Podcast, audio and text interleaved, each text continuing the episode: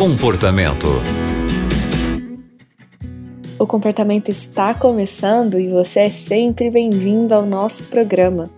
Eu sou a Aline Carvalho e hoje quem vai nos ajudar com essa história é o psicólogo Evandro Laire.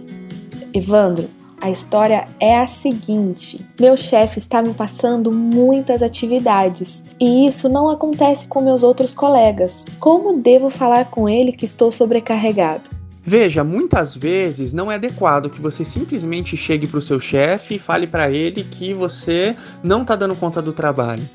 É, alguns ambientes de trabalho, os espaços físicos, às vezes eles não permitem que o chefe esteja no mesmo lugar que os seus subordinados.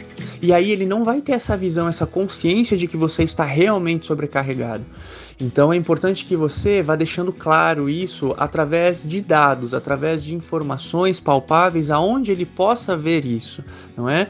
Então, muitas vezes é importante você fazer um relatório do que você fez em cada hora do seu dia, quanto tempo você levou para desempenhar cada atividade.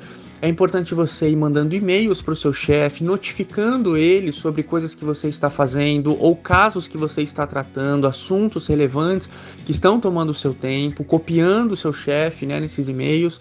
Então, essa forma de você ir documentando as suas tarefas, elas são muito importantes antes de você fazer uma declaração desse tipo para o seu chefe. Porque perceba, muitas vezes o chefe ele atribui mais trabalho a um dos membros da equipe no intuito de testar esse membro para que futuramente ele possa receber uma promoção ou até é, ter uma responsabilidade maior, um aumento de salário ali, né? Então é muito importante você entender isso não como uma exploração, mas como uma oportunidade.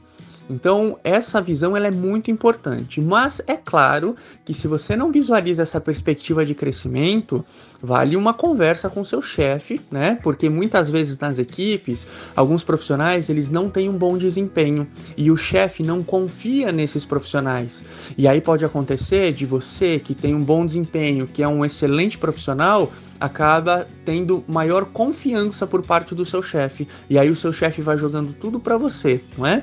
Então é muito importante você ter essa visão para também compartilhar em momento oportuno, sim, com o seu chefe, mas sempre documentando, sempre é, se munindo de evidências palpáveis para você levar essa alegação para ele.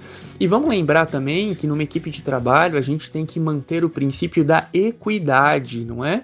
Então, pessoas que têm o mesmo cargo, que recebem o mesmo salário, essas pessoas elas precisam ser tratadas da mesma forma, não é?